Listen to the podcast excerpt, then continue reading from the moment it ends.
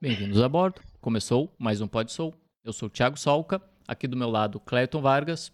Tudo bem, Cleiton? Tudo bem, Thiago. Tudo bem. Boa noite. Tudo bem para quem está nos Tudo certo. assistindo? Tudo Isso aí. certo. Como é que está? Mais amigo? um, hein? Mais um. Muito bem, muito bem. Reta final, né? Horas finais do descanso remunerado. Olha aí. né? Dia Faz seguinte, vida voltando ao normal. É isso aí. Faz Vida parte, faz parte, né? Exatamente. Vida que segue, Mais não dá um. pra.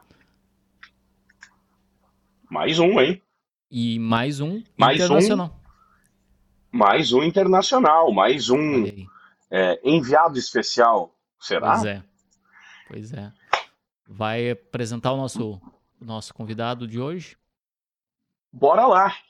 Gaúcho que conhece a Europa, já morou em Portugal, voltou pro, pro nosso quintal, voltou para o Rio Grande, é jornalista, trabalhou com jornalismo esportivo, passou por outras áreas também na vida e retornou, regressou a Portugal, retornou à Europa para viver com a sua família, para contar um pouco dessa ida e vinda, para falar um pouco do jornalismo, para falar da adaptação de um brasileiro voltando e tentando mais uma vez a vida na Europa, principalmente em Portugal, né, onde muitos brasileiros tentam a vida, né, o- o- os, os novos Estados Unidos, vamos Sim. dizer assim, né, na década de 70, 80, o pessoal ia para os Estados Unidos, agora nos anos 2000 em diante, Portugal virou esse alvo, né, de brasileiros. Para bater esse papo conosco, para matar a saudade do amigo, seja bem-vindo, meu caro Caleb França. Tudo bem, meu caro? E aí, Caleb? Grande Clériton, grande Souca, tudo bem, cara? Graças a Deus aí, tudo tranquilo. Nós não vamos falar de futebol, né? É, Não, de futebol nós não vamos falar. Pode ficar tranquilo.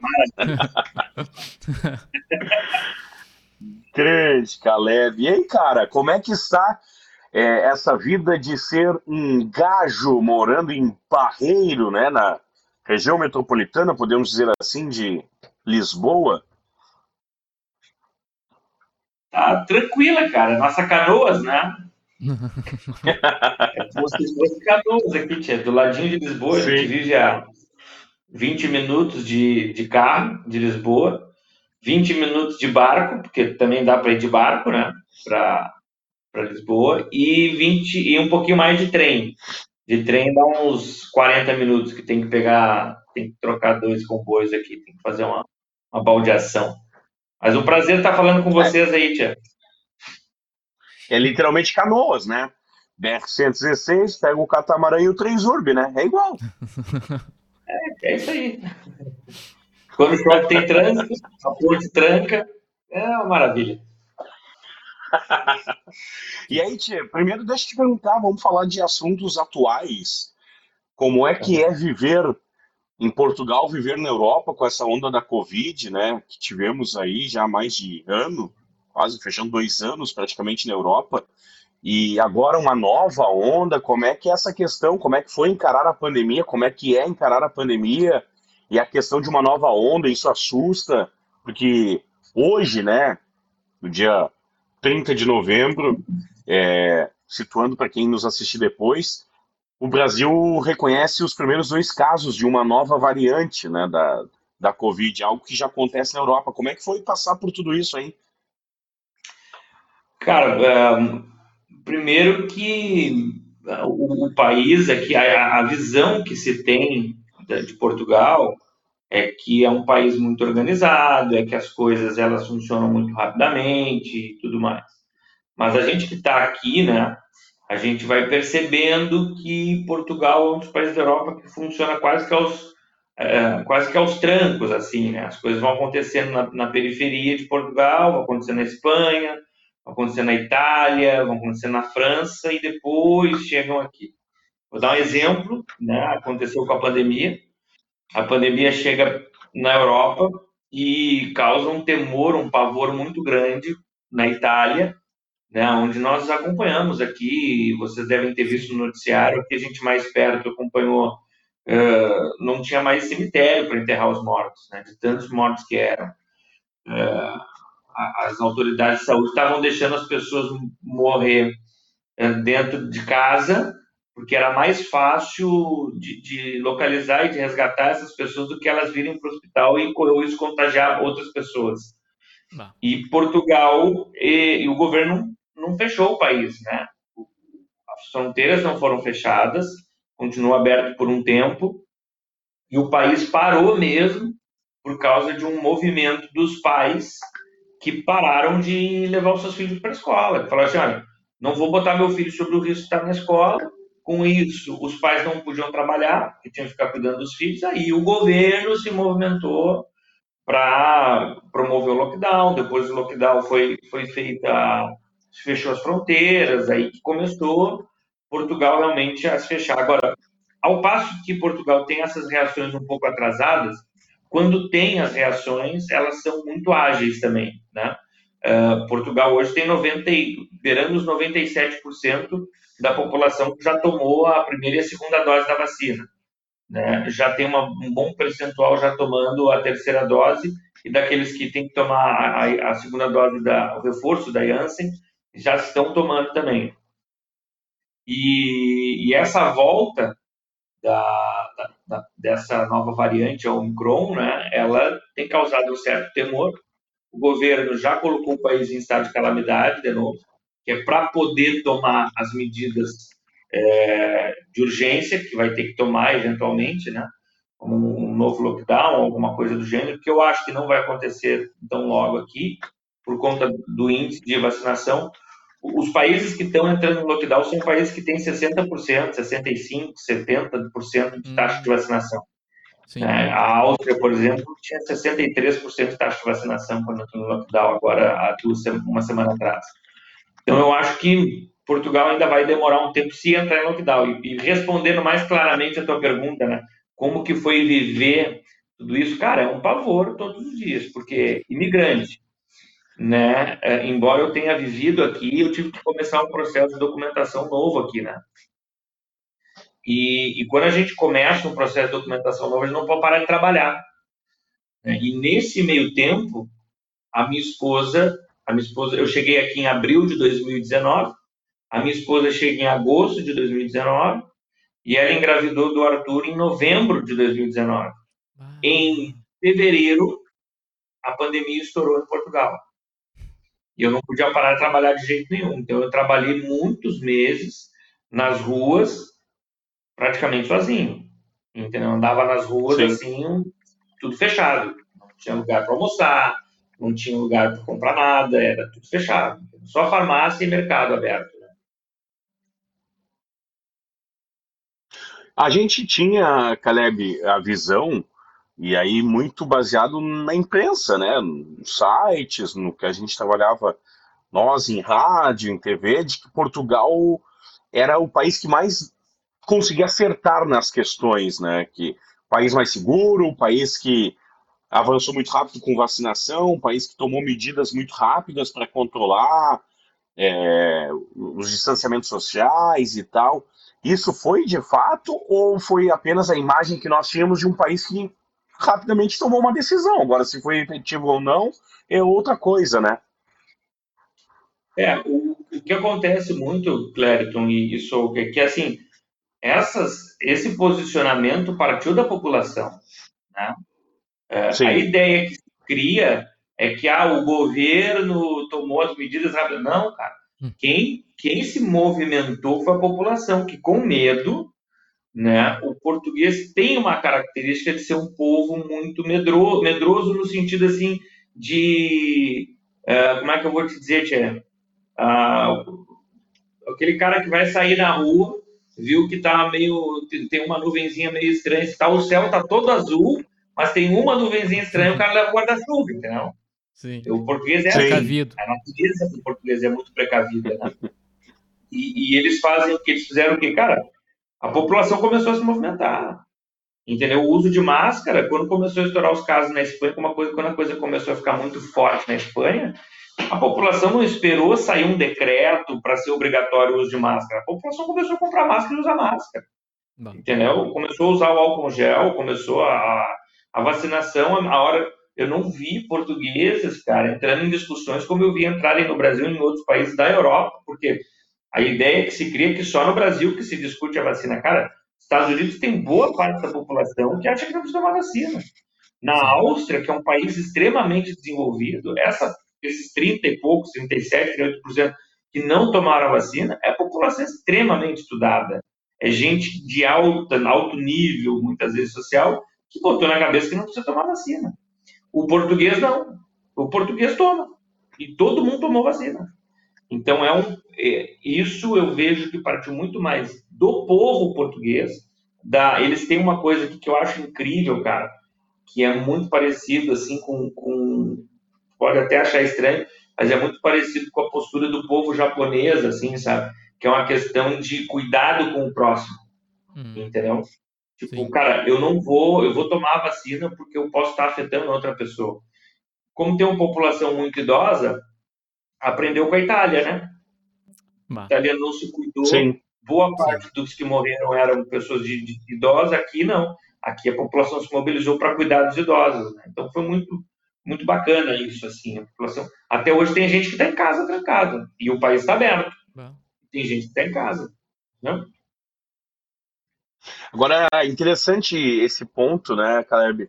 Falou da questão do, da população se cuidar de partir dela, né? Eu lembro também outro destaque que a gente via, porque quando teve o grande boom da pandemia, é, a gente olhou a Europa, a gente olhou a Itália, principalmente, avançando, e logo aconteceu no Brasil, e aí os nossos olhares se voltaram ao país, e aí a nossa questão de organização, de o avanço e tal, e a gente meio que desligou do que acontecia no mundo, né, para cuidar dos nossos problemas uhum. aqui. Mas ao tempo que fatos isolados surgiam. Por exemplo, os primeiros países compraram vacina lá em junho, julho do ano passado, a Europa comprando, o ensaio de desenvolvimento de vacinas. E eu lembro de um caso que, que ganhou notoriedade aqui, passou em tudo que era canal de TV, por exemplo, do, do presidente do país, né? Dando aula na TV. Como é que foi essa relação também, tipo, do governo? O governo viu que, bom, a população cobrou. A gente segue o, o que a população está desejando ou teve medidas assim que foram mais duras de governo mesmo? Tipo, hora do governo pesar um pouquinho a mão para controlar um pouco o país e dizer, calma, gente, a gente está vendo, a gente está acompanhando. Cara, o, o que o governo fez, assim, num primeiro momento, foi seguir o que a população estava tava fazendo. Né? Por exemplo, os pais pararam de mandar os filhos para a escola. Automaticamente, eles tinham que ficar em casa com os filhos. Ah, vamos promover um lockdown e criar uma, uma, uma rede de apoio para esses pais não ficarem sem, sem sustento, porque eles têm que alimentar e não podem perder o emprego.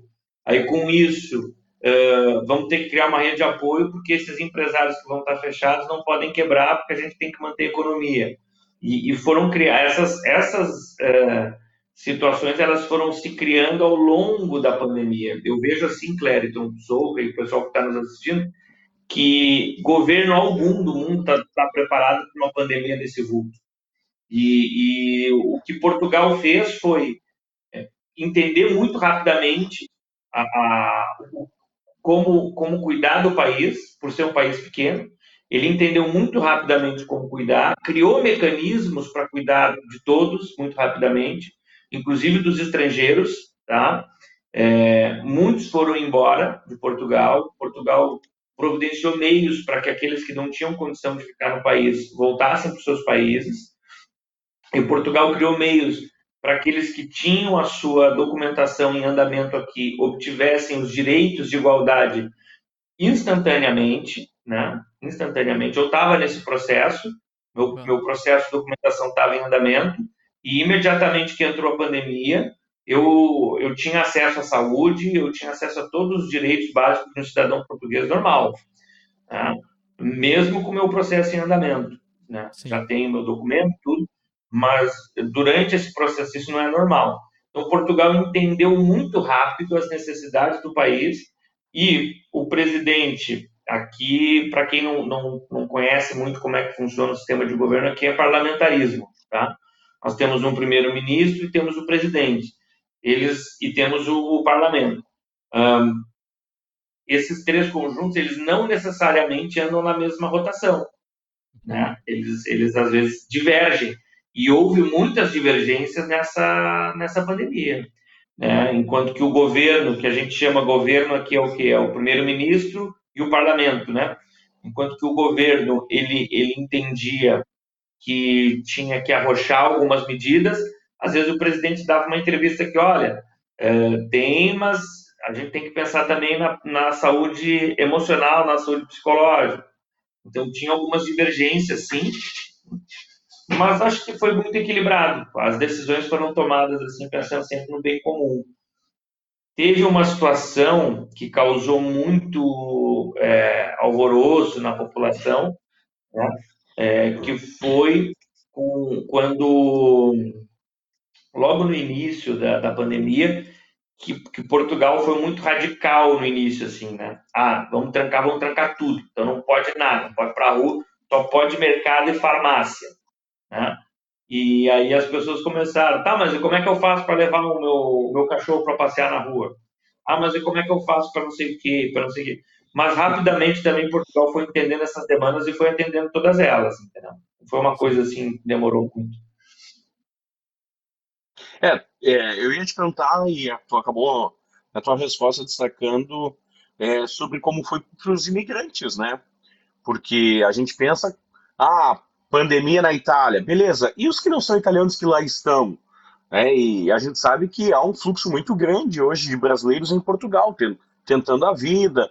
Muitos, claro, conseguiram documentação e tal, já tem uma vida estabelecida, mas outros tantos não. E como é que tinha sido essa questão, né? É, é saúde pública em Portugal? É, tem que ter um seguro-saúde? Como é que funciona isso para o imigrante? É, no caso dos brasileiros, tem um acordo bilateral, né? Que, que a, o nome da portaria é PB4, tá? É Portugal Brasil 4, se eu não me falha a memória. E antes da gente vir para cá, a gente tem que fazer esse documento, tá? É, através desse documento, a gente tem aqui em Portugal a cobertura do SUS. Né? Tudo que a gente faz Sim. aqui, o SUS, ele cobre. Tá? O que, que acontece, Clérito? Acontece que uh, Portugal é um país é, muito antigo. E eu acho que às vezes nós no Brasil a gente não tem essa dimensão assim, cara. Uhum. É muito louco, cara. É uma coisa muito louca. É um país. A cidade que eu moro tem é mais velha que o Brasil, por exemplo. Entendeu? A gente não tem essa dimensão. A gente não tem essa, essa esse pensamento. Automaticamente, uh, os registros deles aqui, de prefeitura, de saúde, tudo, cara, os sistemas eles não se conversam. Tá? Uh, as pessoas que trabalham nos locais, as informações não chegam de forma precisa para eles na naturalidade. Tu imagina no meio de uma pandemia. Então aconteceu muitas vezes, cara, de eu chegar num lugar, precisar de um atendimento para minha esposa grávida, a pessoa me dizer, não, isso não é assim, isso é assado. Eu voltar no mesmo lugar, conversar com outra pessoa, pessoa, não, isso é realmente assim. Entendeu? Várias vezes, várias vezes. Então, a vida do imigrante, ela já é difícil porque tu tá num país diferente, tu tá longe da tua família, tem todo o aspecto emocional, psicológico, tem tudo, tem um aspecto de, de preconceito muito forte, né? E aí tu ainda recebe as informações todas trocadas, entendeu? Eu vou contar um exemplo para você que foi, cara, foi demais. Eu vendi uma casa, né? Eu trabalho aqui hoje vendendo casas, né? Eu sou corretor imobiliário. Aí. aí eu vendi uma casa e o precisava de um documento para casa para poder fazer a, a escritura. E o meu cliente foi comigo até as, até as finanças. As finanças aqui é como se fosse a Receita Federal no Brasil, tá? A gente foi até as finanças tirar o tal documento. E eu tinha informação que era só chegar lá, apresentar o CPF do cara, que é o NIF aqui, né? Apresentava o CPF, ele provava que era proprietário da casa e tinha acesso ao documento. Tá? Eu fui com ele lá, ele entrou, pegou a senha, fez o pedido do documento, a pessoa que atendeu ele disse assim: não, não, não, isso aqui não é assim.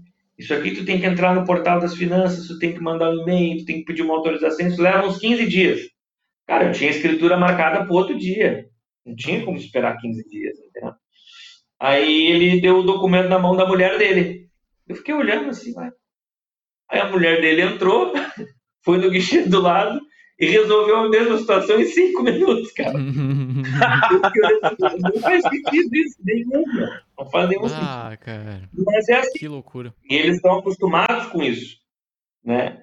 E aí tu imagina a gente, cara. A gente chega aqui, quando a minha mulher ficou grávida, eu falei, cara, o que eu vou fazer, velho? Porque o PB4 já não valia mais. Tem uma validade de um ano, né? Sim. Aí eu, Sim. E, e no caso dela, eram seis meses, porque a gente fez o PB4, só que a passagem dela demorou ainda para ela vir. Então, ela tinha seis meses, ela ficou grávida. Quando meu filho nascesse, nasceu em agosto do ano passado, já não estaria mais valendo o PB4 dela. Então, minha preocupação era assim, poxa vida, e agora? Aí, ah, aí é que entra, Clériton, isso o que eu tinha falado. A gente deu sorte que a pandemia nos deu direito igual, entendeu? Sim. Senão eu ia ter pagado uma Sim. grana violenta pelo parto, por todas as coisas. Sim. Eu não paguei nada. Pois é. Puxa. Ô, Caleb, tu teve já outra, em outra oportunidade, né? Em Portugal, morou por um tempo, depois veio ao Brasil.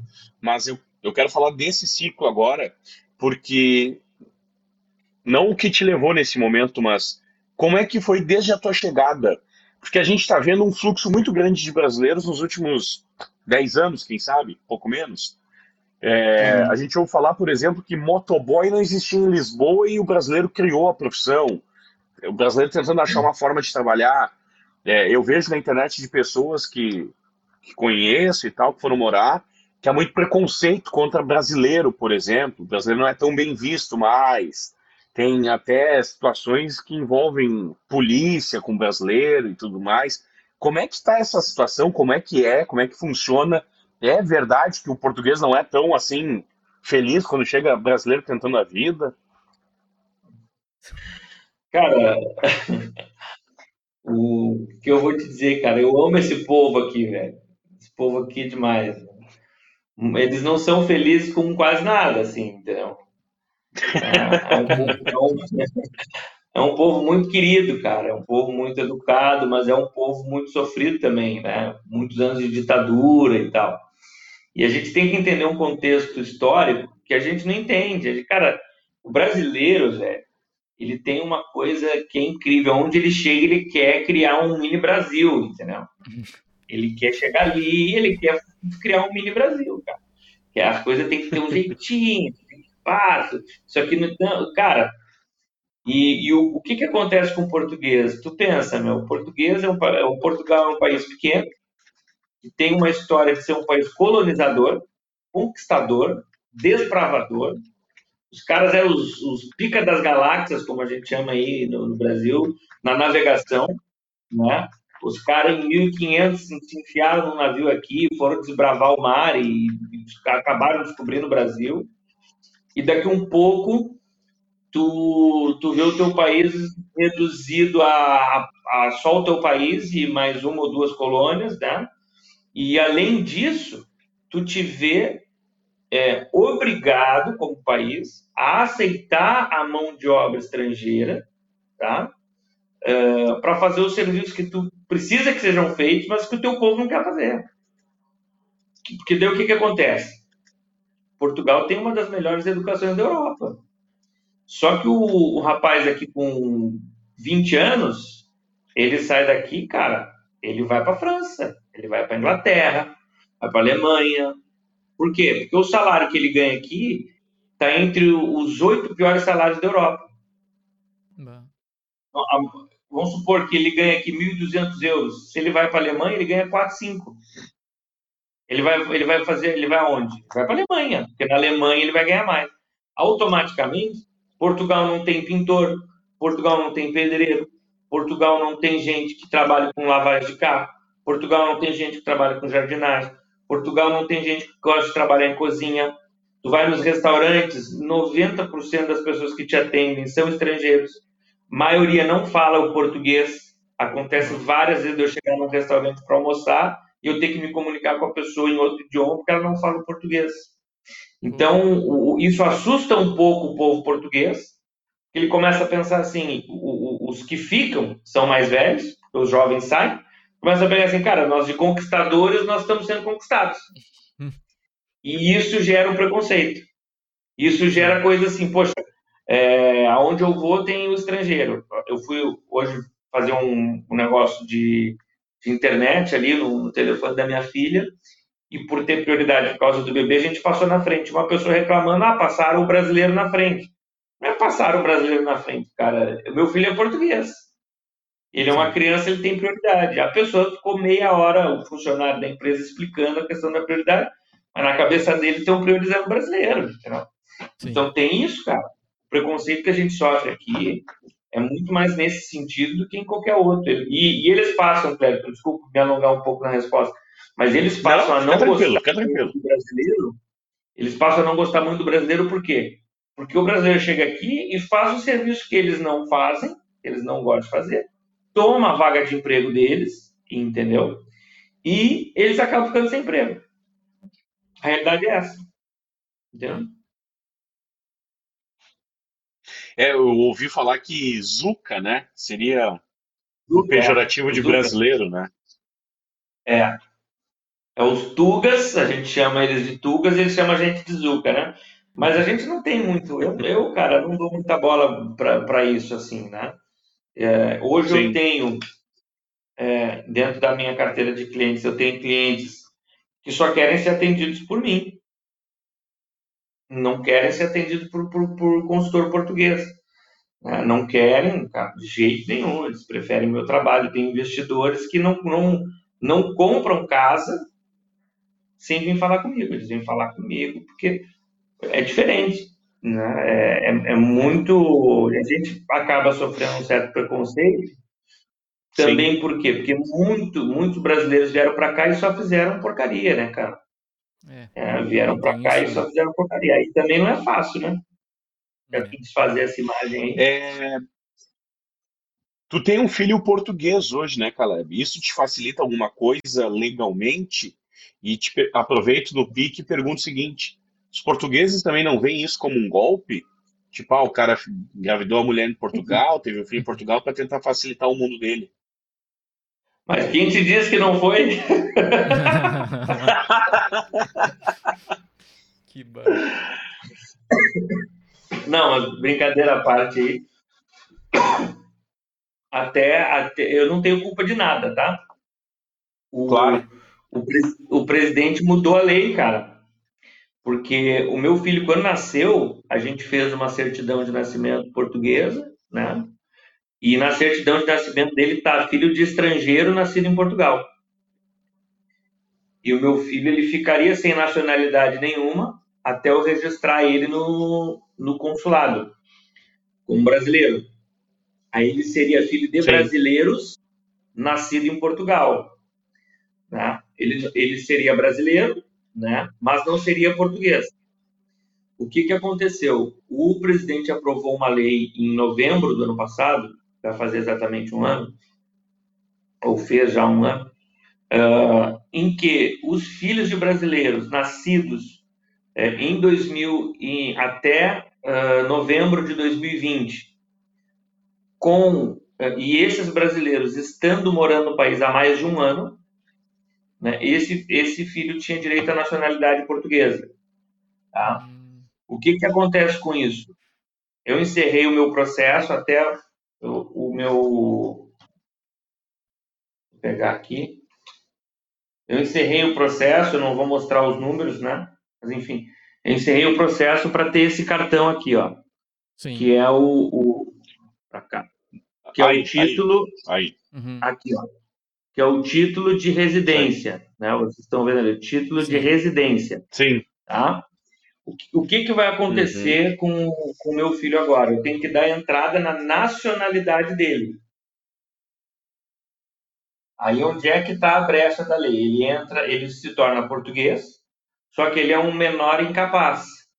Ah, porque ele não, não faz nada, ele é uma criança, um bebê. Por ele ser um menor incapaz, sim. a minha esposa recebe a nacionalidade portuguesa.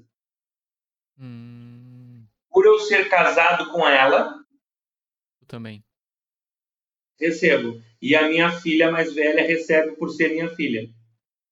ser nossa Sim. filha, no caso. Sim. Então, uma coisa puxa a outra. Eles não veem isso muito como um golpe para o país, o próprio país. Eles fizeram essa artimanha porque é mais uma contribuição que eu tenho que pagar para o país. Né?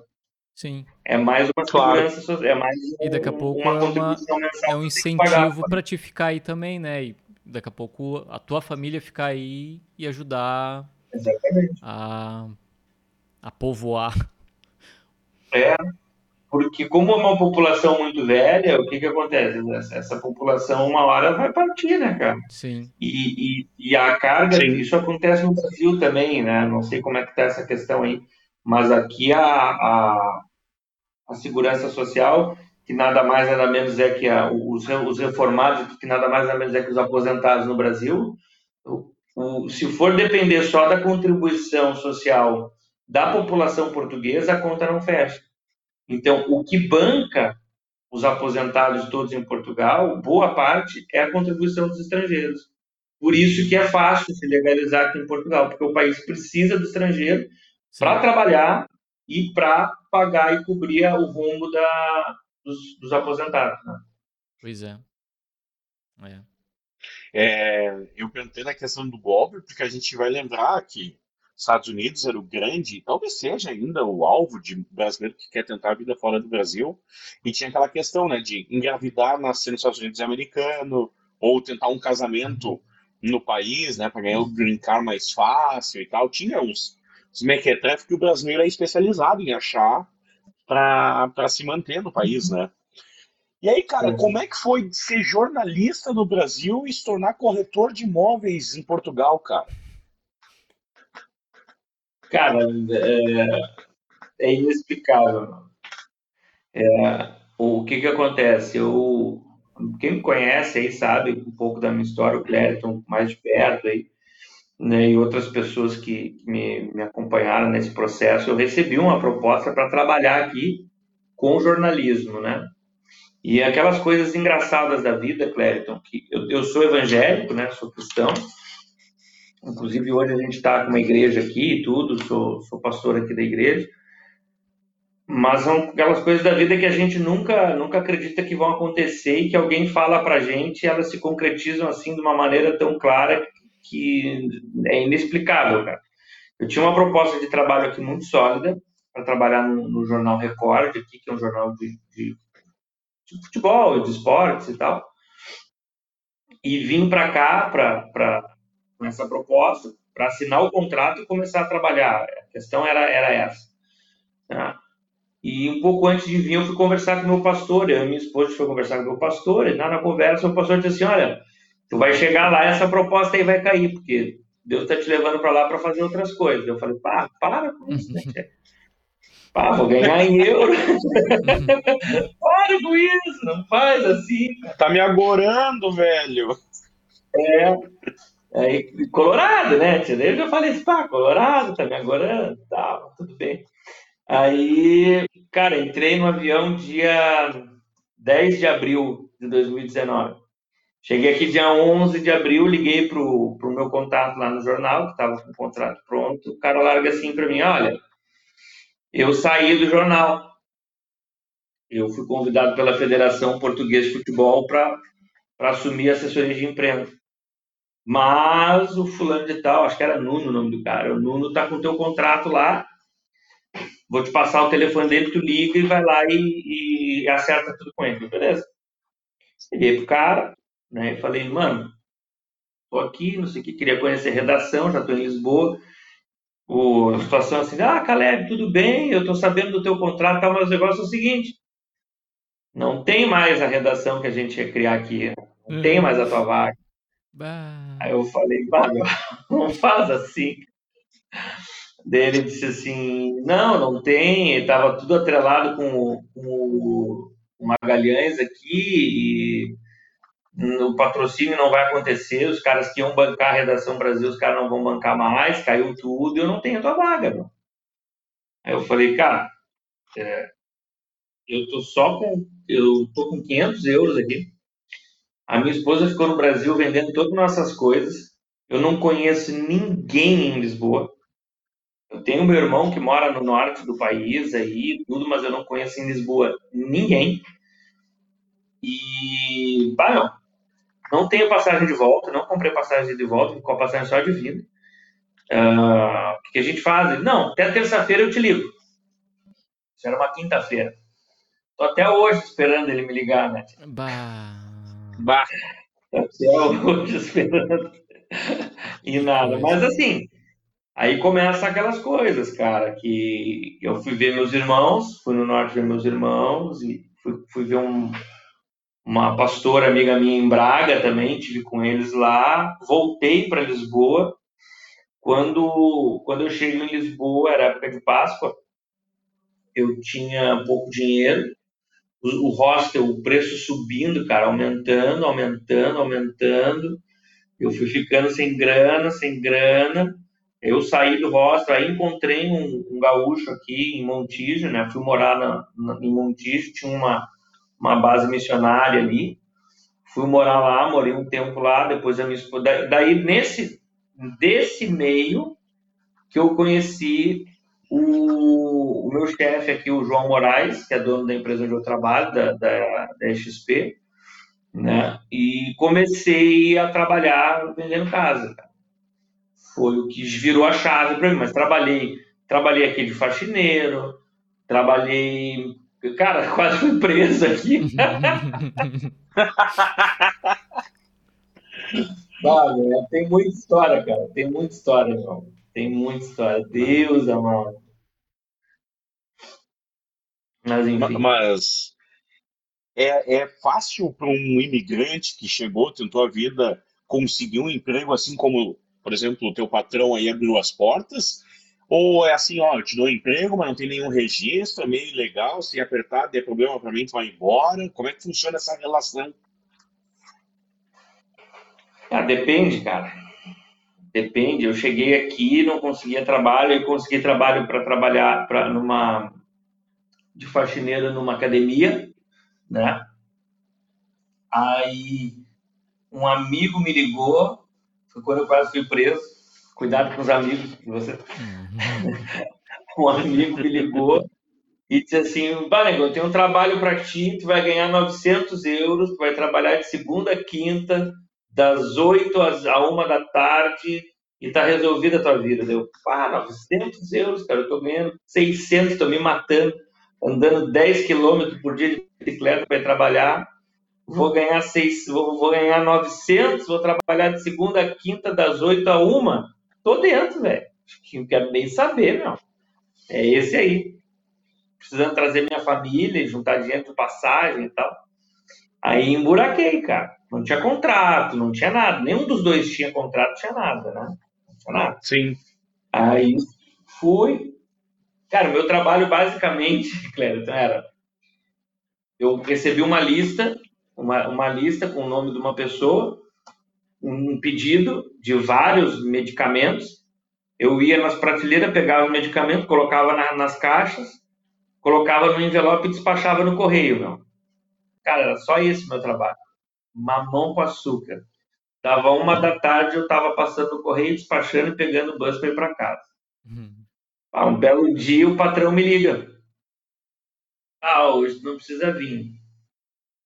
Eu, tá, beleza. Folga, né, cara? tá bom. Aí no outro dia ele, ah, ó, não precisa vir. Cara, foi uma semana nessa do não precisa vir, né, cara? Uma semana nessa não precisa vir. Aí eu falei para ele um dia, cara, olha só, eu preciso saber se eu tenho trabalho ou não, eu tenho que trazer minha família do Brasil, eu preciso de dinheiro e tal. E ele, não, eu vou te ligar essa semana. Aí me ligou um dia lá, onde é que eu tava, em casa, mandei minha localização, ele chegou lá, no portão, me entregou o envelope com o meu, meu pagamento, direitinho, sem faltar um cêntimo, né? Pagamento certinho. Disse assim, ó, tu nunca me viu, tu não me conhece, não sabe a cor do meu carro, não sabe quem eu sou, não sabe nada da minha vida. E se algum dia eu precisar de ti, eu te ligo. Cara, sumiu, eu nunca mais vi o cara. Dois dias depois, estourou em Portugal uma rede de, de tráfico de anabolizantes para toda a Europa. É. era, eram esses caras aí. Quase todo mundo foi preso. Puta vida, velho. Nossa senhora. Ah, coisa. E aí, é, coisa básica, assim, né? Sim. Mas respondendo a tua pergunta, meu, a maioria sem contrato, velho. Aí tu tem que ter o QI, tu entendeu? Tu tem que ter o QI, tu tem que ter um cara que te oriente, tem que ter um cara que te dê as dicas. Aí dentro da... O bom da igreja, cara, tirando toda a parte espiritual, é que tu conhece boas pessoas, às vezes conhece uns mau caráter também, entendeu? Mas as boas pessoas te ajudam, né? E essas boas pessoas me ajudaram muito, cara. Sim. Eu entendi como é que eu tinha que fazer o processo de, de abrir uma atividade. Aí conheci o meu chefe, que até hoje é meu chefe, faz dois anos e meio que eu estou aqui nessa atividade. Né? É, graças a Deus tem sido sucesso, tem vendido bem. Tem uma equipe minha hoje que está na rua vendendo e que eu cuido dela. Tem toda uma estrutura de, de empresa, assim, de negócio por trás que, que dá essa, essa segurança, né? Mas o início, negão, dormi na rua, passei fome, passei frio. O Caleb da rádio lá, que tinha não sei quantos mil seguidores, se, se tornou um cara totalmente conhecido, tinha que batalhar pela vida como sempre. Não vem o brasileiro pra cá achar que é o pica. Não é, Hum. cara. Chega aqui, tem que ralar, velho. Não tem jeito. Não. Aí ou tu tem fibra ou tu não tem. E se tu não tem fibra e tu não tem Deus na tua vida, cara, tu não vai adiante, não tem jeito. Sim. Tem jeito, porque tu pode ter fibra, pode ter fibra pra caramba, mas a hora que tu vê que tu tá na rua, que tu olha pra trás e diz assim, poxa, mas lá no Brasil eu tenho meu pai, eu tenho minha mãe, eu tenho um tio que se eu me aperto ele me dá um dinheiro, eu tenho não sei o que, eu tenho minha profissão, eu tenho meu diploma, tudo bem, mas tu tem segurança? Vocês têm segurança aí? Pois é. Nada. Cara, eu ando, eu ando na rua, minha filha vai a pé pra escola, meu. Aí tu tem que ter aquela coisa. Se no meu país eu não, não tenho essa condição, eu tenho que batalhar aonde tem e tem que dar. Cara, foi muito difícil, cara. Eu passei coisas aqui que eu jamais imaginei que eu fosse passar. E é um país que eu já conhecia. Já morei aqui, morei cinco anos em Portugal antes de vir. Não, não fui um aventureiro aqui, entendeu? Vim para uma terra que eu conhecia.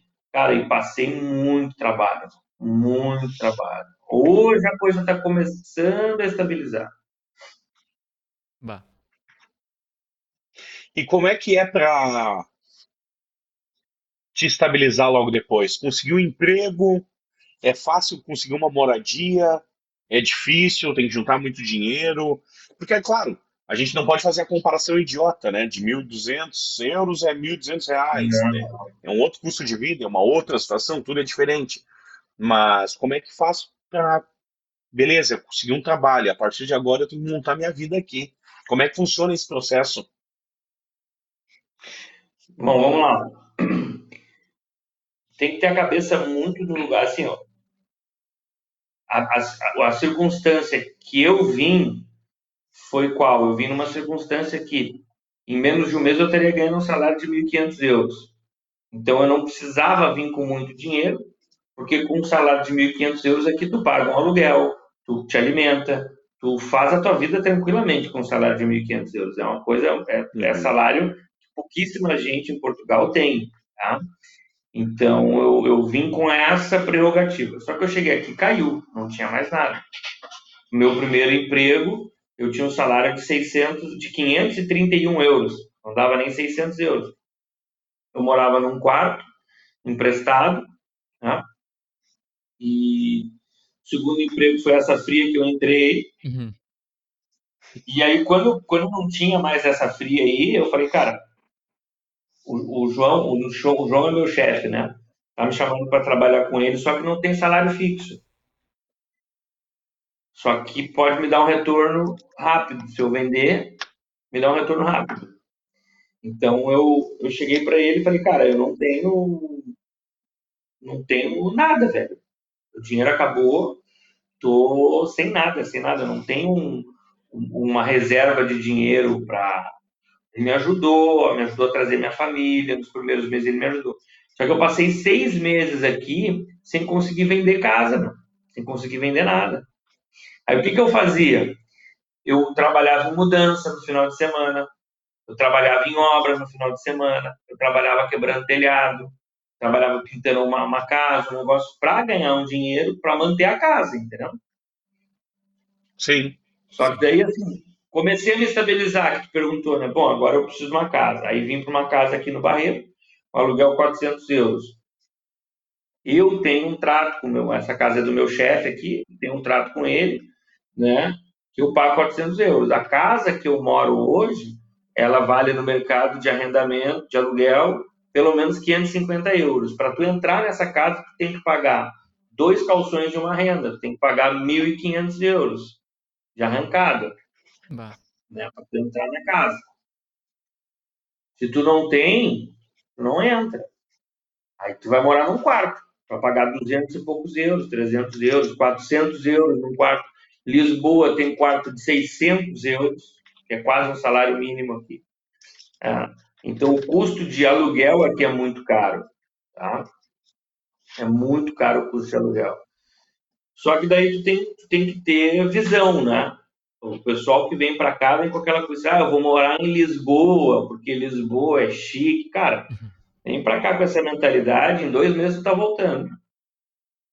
Lisboa, hoje, um, um apartamento de um quarto, tu paga 1.500 euros de aluguel. Na cidade que eu moro aqui, um apartamento de um quarto, tu paga 350, 400. Entendeu? Sim. E tu tá a 20 minutos de Lisboa. Não muda nada. Então, essa, essa depois que tu te estabiliza para tu conseguir uma casa, tu tem que ter isso, tem que ter um fiador, normalmente, pede um fiador, né? E a pessoa tem que gostar de ti, meu. O estrangeiro sofre muito porque ele, ele acontece de tu ligar para casa, a pessoa dizer, não, não, não, não está mais disponível a casa. Tá? Eu conheço vários casos, do brasileiro ligar, ou do africano ligar, não, a casa não está disponível. Aí um amigo português liga para a mesma casa e eles marcam a visita na hora. Entendeu? Então, tem tudo isso, cara. Às vezes, tu tem, por ser estrangeiro, eles se provalecem e pedem seis meses de, de aluguel adiantado. Aí tu tem que dá seis meses de aluguel fantástico. Então, é até tu, te estabilizar e estar tá na tua casa, assim, aqui vai um tempo. Ou tu vem com uma grana boa e com um horizonte já traçado de muito tempo, assim, de, de chegar, ou vai penar um pouquinho na chegada. Sim. Cara, e a, tu passou cinco anos em Portugal, veio para o Brasil, tentou a vida, foi para o jornalismo, te realizou aqui ou hoje tu consegue entender que a tua realização é aí mesmo em Portugal?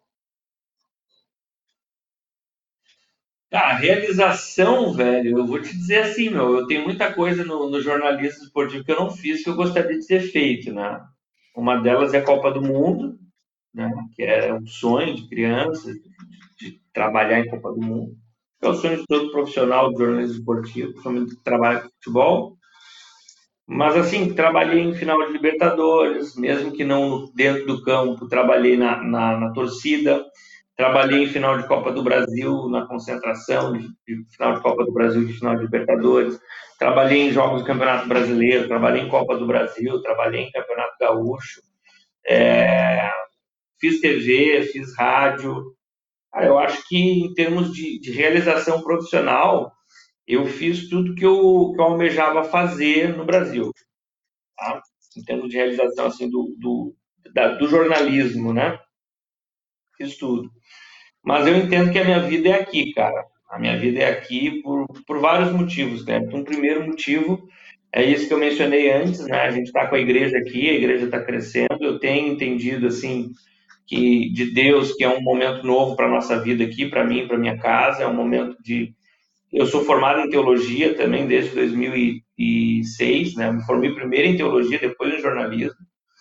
E a gente tem esse entendimento que chegou um tempo de dedicar a vida um pouco a isso, né? Temos ajudado várias pessoas aqui, inclusive estrangeiros que chegam. Ah, agora a gente está ajudando uma família indiana aqui, que eles chegaram e foram enganados assim por diversas pessoas e agora a gente está ajudando eles em todo o processo de documentação, de alugar casa, de conseguir escola para os filhos, né? Todo, tudo isso.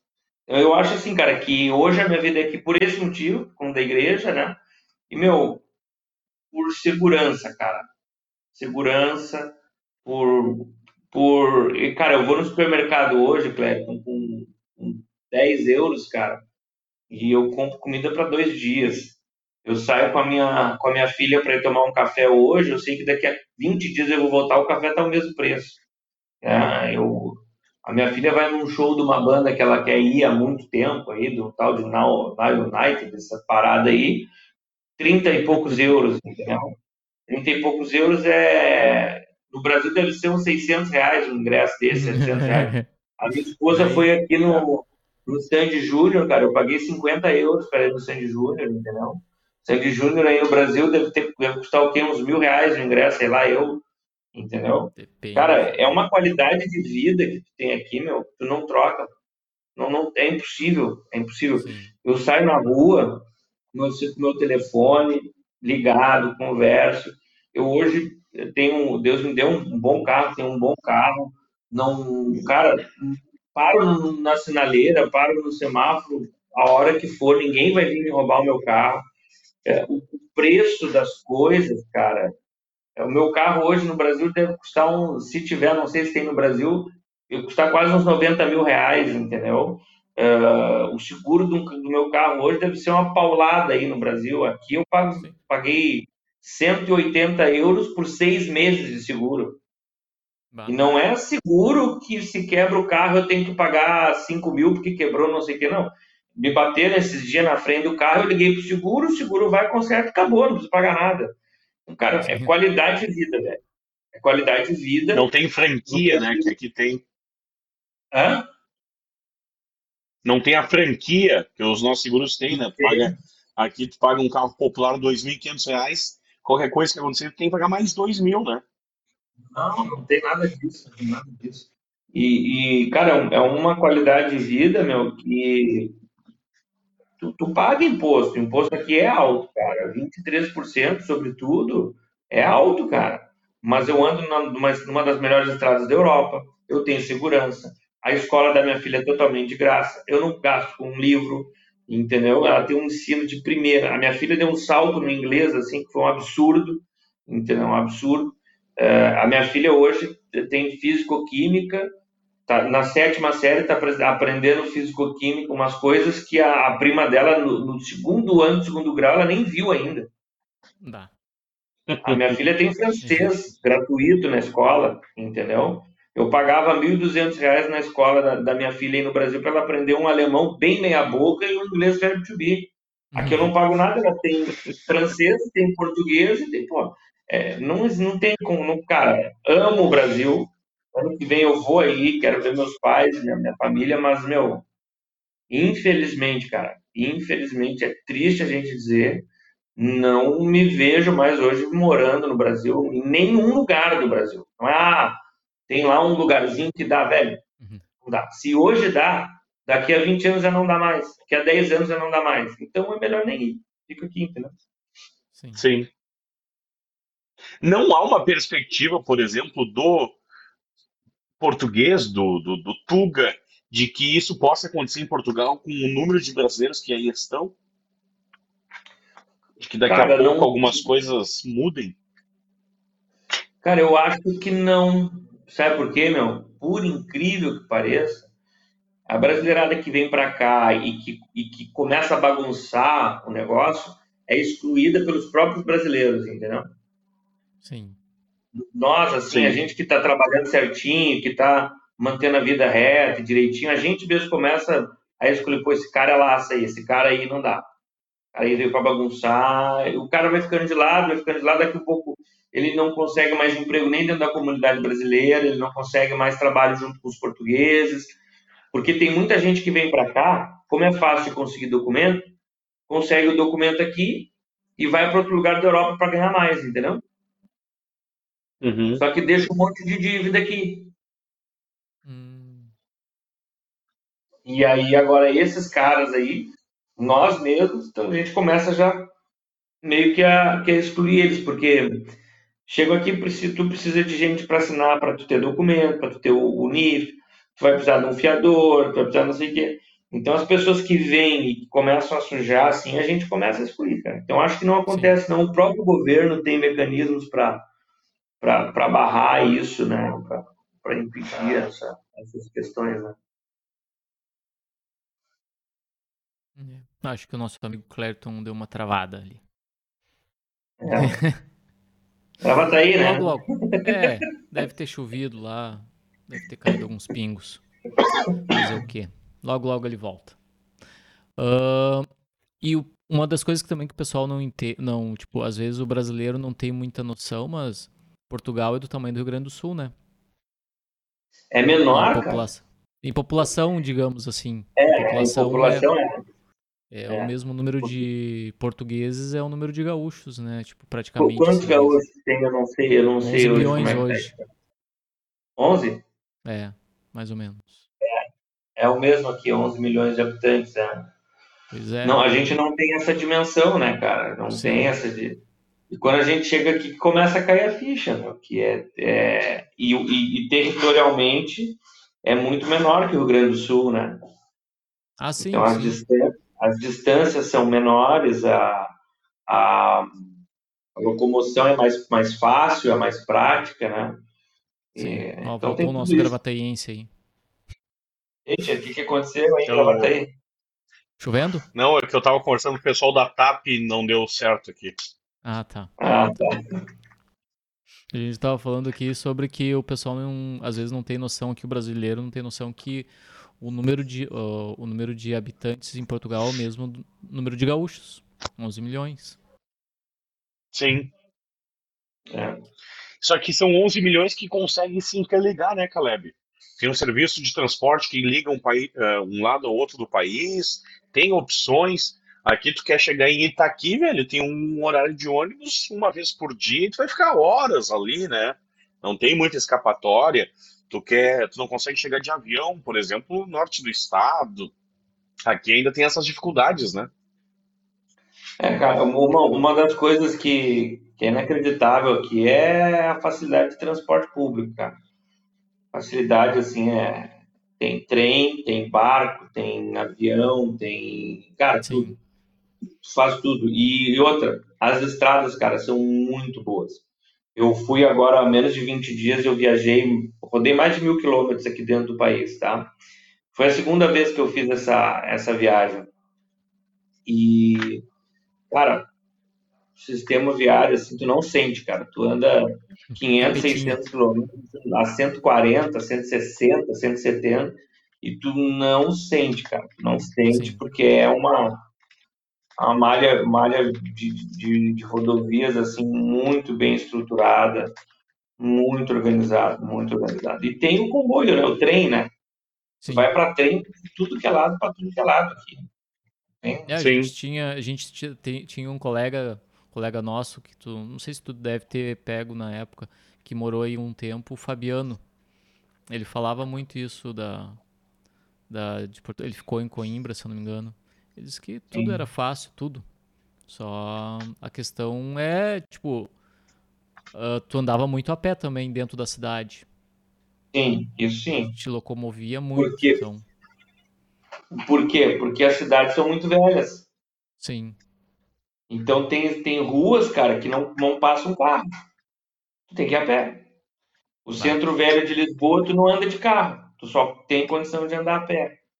Ah, o centro velho do Porto, só anda a pé, não entra de carro. Ah, então tem tudo isso também. É, o cara que vem fazer turismo tem que ter essa consciência aí que vai, vai caminhar.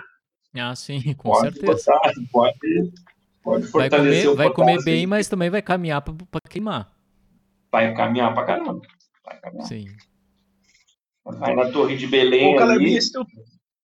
Sim.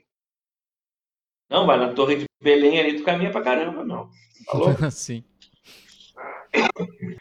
E esse trabalho que tu tem ligado à fé, é, o que hoje tu consegue entregar para as pessoas, por exemplo, que, que chegam?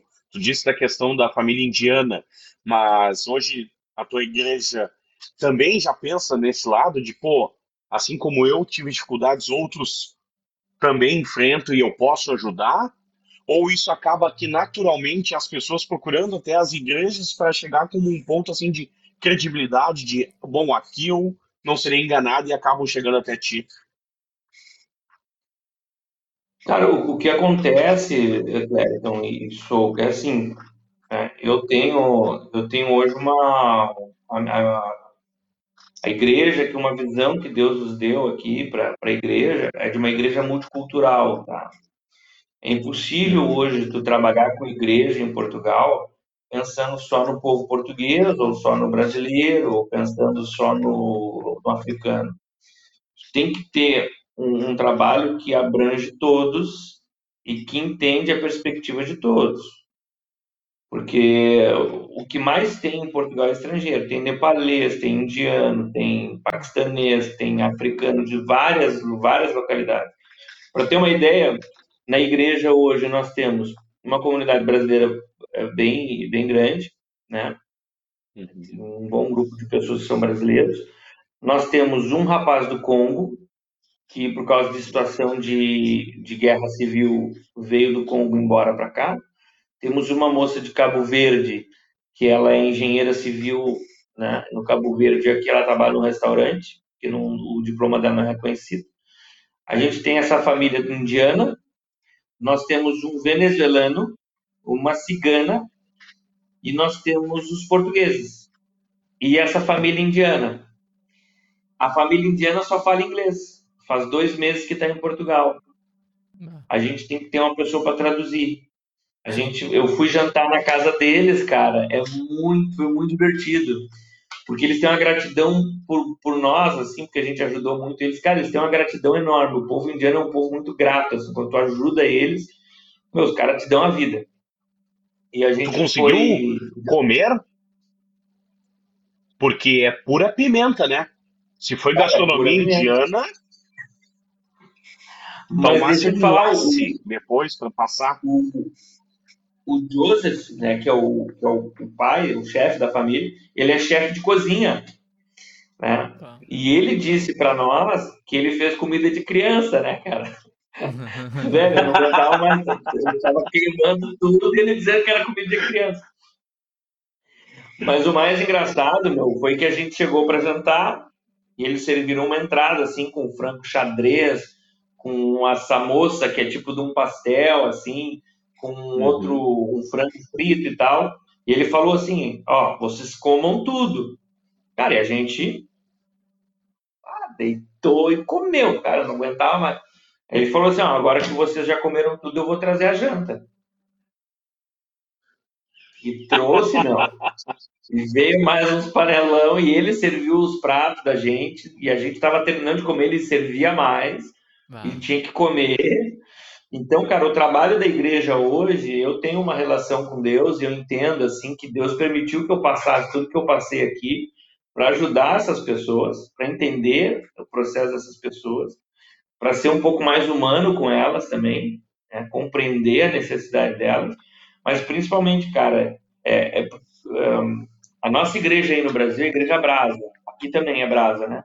É em Porto Alegre, Igreja Brasa, é na Carlos Barbosa, número 80.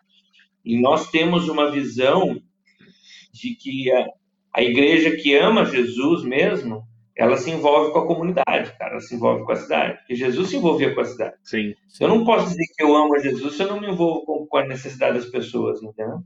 Então, o nosso papel hoje aqui como igreja é esse. E as pessoas têm se identificado com isso. A gente ajuda uma família é, é, portuguesa que é de uma mãe solteira, tem um menininho autista, a gente ajuda uma família dessa irmã cigana e desse venezuelano que eles moram numa casa que é uma ruína, que não tem porta, que não tem janela, entendeu? Então a gente tem esse cuidado com essas pessoas de, de, de, de humanidade. E Deus tem trazido, cara, tem vindo gente de que é lugar e graças a Deus tem sido bem bacana. E eu vejo, o Clérino, que a, a, a gente fala muito de de missão e de missão na Terra e não sei o quê, eu entendo como um propósito, cara. Entendo que o propósito de Deus para minha vida aqui em Portugal é, é esse. O meu trabalho é, é a bênção de Deus na minha vida, é secundário, é aquilo que sustenta a minha casa, mas a, o meu propósito real aqui é fazer a vontade de Deus e ajudar essas pessoas na medida daquilo que eu posso e daquilo que a liderança da igreja que eu dirijo hoje também entende que posso ajudar, entendeu? Sim. Sim. E tu disse da questão da, da, da igreja ser multicultural, né? E aí a gente vai lembrar do contexto histórico de que quando os portugueses vieram ao Brasil foi para catequizar, né? E aí o trabalho que tu realiza junto com os demais hoje não é de catequizar, não é de pegar um católico português e dizer não, te converte, vem ser uhum. cristão aqui comigo que, que vai ser melhor para ti. Não, é fazer a tua parte, né? E se envolver com claro. essa parte que é a comunidade, né? É. Porque assim, cara, o, o que se fala muito e que se entende muito de igreja evangélica, cara, é que, é que a gente for, tem que forçar as pessoas a ser cristão, tem que batizar, e tem que dar o dízimo, e tem que dar oferta, e que tem que não sei o que. Cara, uh, isso não é um papel meu, velho. Esse não é meu papel. A Bíblia diz que é, é o Espírito Santo que convence o homem do pecado, da justiça e do juízo. Eu posso pregar uma mensagem 59 vezes, cara, 200 vezes, meu. Se o Espírito Santo não tocar no coração daquela pessoa, para aquela pessoa se converter, não vai acontecer. Então, à medida que não é o meu papel, eu tenho que entender qual que é o meu papel como igreja. O meu papel como igreja é assistir essas pessoas, meu. Tá precisando de cobertor? Vamos arrumar um cobertor. Tá precisando de comida? Vamos arrumar comida. Se através dessa atitude a pessoa entender que ela tem que entregar a vida dela para Jesus e ela tem que servir na igreja também para ajudar pessoas que estão passando por algo semelhante ao que ela está passando, amém. O meu papel como igreja foi feito, o Espírito Santo, através da minha atitude como igreja, ganhou o coração dessa pessoa e a gente segue a vida fazendo o que a gente foi chamado para fazer. É, não é uma catequese, não é, um, não, não é nada disso. Isso são, são ferramentas que a gente tem na igreja, de ensino da palavra e tudo mais, que contribuem para que as pessoas prestem um culto racional, que elas entendam o que elas estão fazendo, né? porque também não é saudável que as pessoas estejam na igreja sem saber porque elas estão ali, assim como não é saudável que a gente esteja em qualquer lugar sem saber porque a gente está ali. Né? A gente tem que saber o que está fazendo ali. Uhum. E, e, a gente tem esse cuidado né, de entender. Chegou um casal brasileiro para nós, a menina precisava de trabalho, precisava de documento, o rapaz precisava de trabalho, precisava de documento. Liguei para um amigo meu, que tem um, um café brasileiro no, em outra cidade, falei, olha, a menina está precisando de trabalho, tem vaga aí? Tem. Pô, dá uma mão, dá uma entrevista para ela.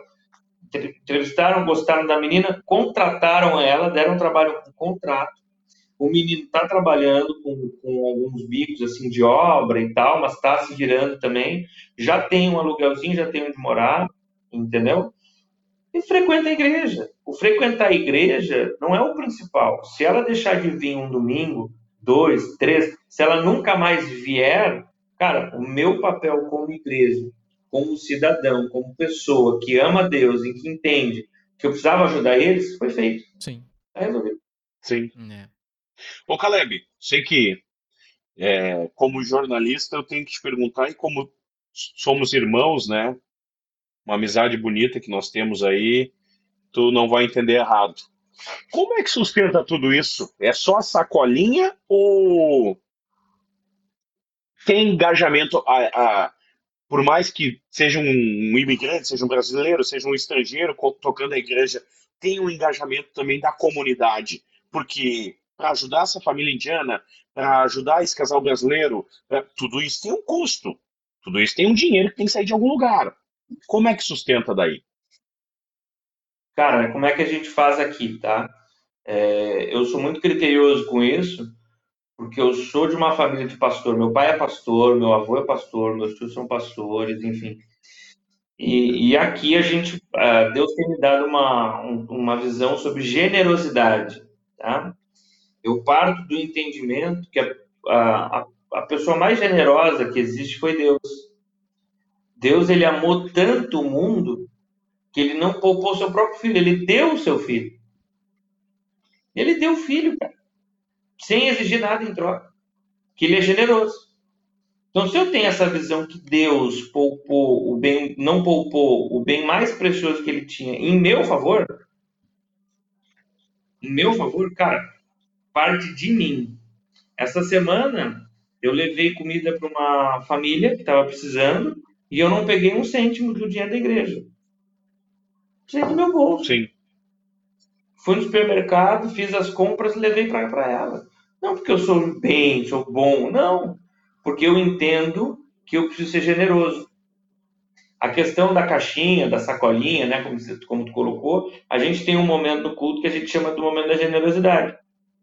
Eu dou uma palavra curta, cinco minutos, irmãos, te pega um texto, fala, ah, tem aqui a questão da generosidade tal, seja generoso, nós estamos abençoando. Nós fazemos uma coisa que poucas igrejas fazem, no próprio Brasil, poucas igrejas fazem, que eu acho extremamente fundamental. Nós temos prestação de contas do culto público. Nosso relatório financeiro é lido na ceia, uma vez por mês o relatório financeiro é lido para toda a igreja. Nós não temos apego a, a, ao dinheiro que está no caixa. Quem dá, dá de bom grado. Tá? Duas semanas atrás, um colega meu, de igreja, de ministério, ele é missionário na Sérvia. Tá? A esposa está passando, inclusive, internou hoje, vai ser operada amanhã. Está passando por uma situação de câncer, né? de, de, de uma doença muito, muito grave. E na Sérvia é tudo muito caro. Uh, nos ligaram, fazendo uma, o, várias igrejas se juntando para disponibilizar. A gente tinha em caixa é, 200 e poucos euros, 210, 220 euros em caixa. Eu liguei para minha diretora financeira e falei assim: limpa todo o caixa e manda para ela. Ah, mas, cara, limpa o caixa e manda para ela é, prioridade é ela, é a vida dela. Ela está lá, está ajudando irmãos lá, está abençoando vidas lá. Limpa o caixa e manda para ela, para cuidar da saúde dela. Então, o que, que sustenta, cara, é Deus. Porque é Deus que abriu a porta de emprego para o irmão que está aqui na igreja, que vai lá e joga a moedinha dele lá. É Deus que permite que ele tenha saúde, que ele trabalhe, que ele venha e contribua. E as pessoas veem que o trabalho é sério e contribuem. Eu não ganho nada da igreja. Atenção não ganho nada, eu não tenho salário, eu tenho meu trabalho, dou meu dízimo, dou as minhas ofertas, boto a minha gasolina para buscar os irmãos que tem que buscar. Cara, faço tudo do meu coração. A minha liderança entende da mesma forma, os líderes que estão comigo, que são meus braços direitos da igreja, eles tiram do bolso deles muitas vezes para comprar uma roupa para alguém da igreja que está precisando, um cobertor. Os próprios irmãos da igreja às vezes chegam e falam, pastor, ó, vi que o pastor mencionou lá, do irmão que está precisando de um travesseiro, tá aqui 20 euros para comprar os travesseiros, entendeu? Cara, o que sustenta é Deus, velho. O que eu posso te dizer que o que sustenta é Deus. Se eu te disser que a igreja aqui hoje, ela, ela, ela, ela faz tudo isso, ela ajuda tudo isso, é porque a gente é generoso. A Bíblia diz assim, ô, Clériton, e isso eu levo muito a sério o que a Bíblia diz. A Bíblia diz em, em Provérbios 11 que aquele que é generoso recebe tudo de volta. E a gente tem sido generoso com as pessoas, tem abençoado as pessoas. E quando a gente olha para o caixa da igreja, o caixa esvazia. Numa semana, na outra semana está cheio. Porque tem mais gente que vai precisar. E a gente vai fazendo assim. Então, a, a gente procura fazer um trabalho sério e, e apresentar nota de tudo, apresentar relatório financeiro para a igreja de tudo, porque, infelizmente, essa parte é uma parte que transformou a igreja evangélica num, num covil. A parte financeira é a parte que transformou a igreja evangélica num covil no Brasil e em vários outros lugares, onde as pessoas elas se importam com o, o carro novo do pastor que tem que comprar, com o projetor novo, com o ar-condicionado de não sei quantos mil reais, ou não sei quantos mil euros, enquanto as pessoas estão lá dentro da igreja, dando as moedinhas, para bancar a, o luxo de pastores, o luxo de outras pessoas, e aquelas pessoas ali às vezes não têm um cobertor para se cobrir no inverno. Então, a nossa visão é diferente. A nossa visão é diferente. Se eu tenho dois, eu dou um. Se eu tenho três, eu dou dois. Um chega, um serve. Se eu tenho cinco, eu dou quatro, porque um me supre. Entendeu? A nossa visão de trabalho é essa. E é legal essa parte que tu fala da questão da transparência, né? E eu te perguntei porque e aí a gente vai agora para o Caleb jornalista que mora em Portugal. É... No Brasil, desde a da década de 90, claro, e aí tu me ajuda, me socorre, né? Desde a Deus de Amor, o Brasil já tem os seus caminhos, né? no, no, nas igrejas cristãs e tudo mais, nas igrejas evangélicas, como popularmente são conhecidas, mas a gente viu da década de 90 em diante um grande boom das igrejas evangélicas no Brasil. E uma delas tomou uma proporção gigantesca, né? ela ganhou o mundo, e a gente vê, por exemplo, há 20 anos que Portugal enfrenta um problema com ela também, né? Tem umas certas brigas, a gente vê, por exemplo, os canais de TV batendo forte em casos, em, em, situações ocultas da igreja, de situações internas da igreja, mas que a imprensa entende, o, os portugueses entendem que deveriam ser claros e está atrelado a uma igreja brasileira evangélica, né? Então eu entendo que daqui a uhum. pouco facilita para ti e para tua comunidade essa transparência, porque outros já fizeram e já deu uma arranhada na imagem, né? É, é, inclusive mudaram de nome aqui, né? Aqui é outro nome. Aqui não é o mesmo nome que aí no Brasil, hum. por conta dessas coisas, né? Uh, o que Sim. acontece, Clérison, dentro da teologia existem várias vertentes, tá? Existe uma teologia que é chamada teologia da prosperidade, tá? A teologia da prosperidade é aquela que a gente vê na televisão e no Brasil. Você dá 50, vai ganhar 100. Você dá 100, vai ganhar 200. Dá 200, vai ganhar 400. Isso não é Bíblia. Isso aí é, uh, no, no, termo, no gauchês, é achacação. Estão achacando os manos, né? E, cara, tem muita gente que se converte através disso, que vai para a igreja através disso, daqui um pouco começa a ler a Bíblia, começa a entender que não é bem assim, e acaba migrando para outras igrejas. E tem o um movimento neopentecostal, começou em 1960, né? onde igrejas como Assembleia de Deus, Deus e Amor, Quadrangular, é, Presbiteriana, Presbiteriana Renovada, essas igrejas começaram a ganhar uma certa notoriedade e, e, e um vulto, assim, igrejas batistas, né? E algumas dessas igrejas começaram a se notabilizar pelo ensino da palavra. Essas igrejas começaram a se notabilizar pelo ensino da palavra são igrejas que não embarcaram, muitas delas, a grande maioria, não embarcaram nessa teologia da prosperidade. A nossa igreja é de origem batista. Né? Se você for no site da nossa igreja, no Facebook da nossa igreja, você vai conhecer um projeto chamado Projeto Amor. Nossa igreja hoje é em Porto Alegre, então ela é responsável por cinco restaurantes populares que estariam fechados se não fosse o prefeito, acho que o Marquesan, acho que foi o Marquesan que reabriu os, os abriu uma licitação e a igreja ganhou essa licitação um trabalho voluntário. Né? Um trabalho voluntário. Sim. A prefeitura entra com, com a comida, se eu não estou enganado, e com um valor para algumas pessoas que trabalham lá, mas no início foi trabalho, trabalho voluntário. A nossa igreja em Porto Alegre, através do Projeto Amor, tem uma casa na zona norte da cidade, chamada Casa Apacentar, que acolhe pessoas que vêm de todo o, o estado para fazer tratamento no Hospital Conceição. E essas pessoas, esses, as pessoas vêm fazer tratamento no Hospital Conceição e os familiares acompanham não têm onde dormir. Às vezes não tem dinheiro, não tem como pagar hotel nem nada. Elas vão para essa casa de passagem, elas têm café da manhã, almoço e janta, cama quentinha para dormir, lugar para tomar banho, custo zero. E a igreja disponibiliza. Entende? Então, essa, essa mentalidade, é total, essa teologia é totalmente o avesso da teologia da prosperidade. A teologia da prosperidade, ela, ela só recolhe. Ela recolhe, recolhe, recolhe, recolhe, recolhe, recolhe, recolhe, recolhe, recolhe, e o povo está morrendo na língua. Nós entendemos que essa é uma via que não existe na Bíblia. Né? Essa, essa via na Bíblia ela não existe. Sim, pois é. Caleb, para a gente encaminhar, agradecendo demais esse papo, bom falar com amigo. É.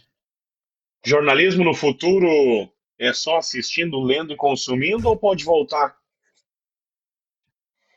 Cara, a gente nunca diz que não dessa água não beberei. Muita coisa pode rolar debaixo da ponte. É. Muita gente sem saudade, hein?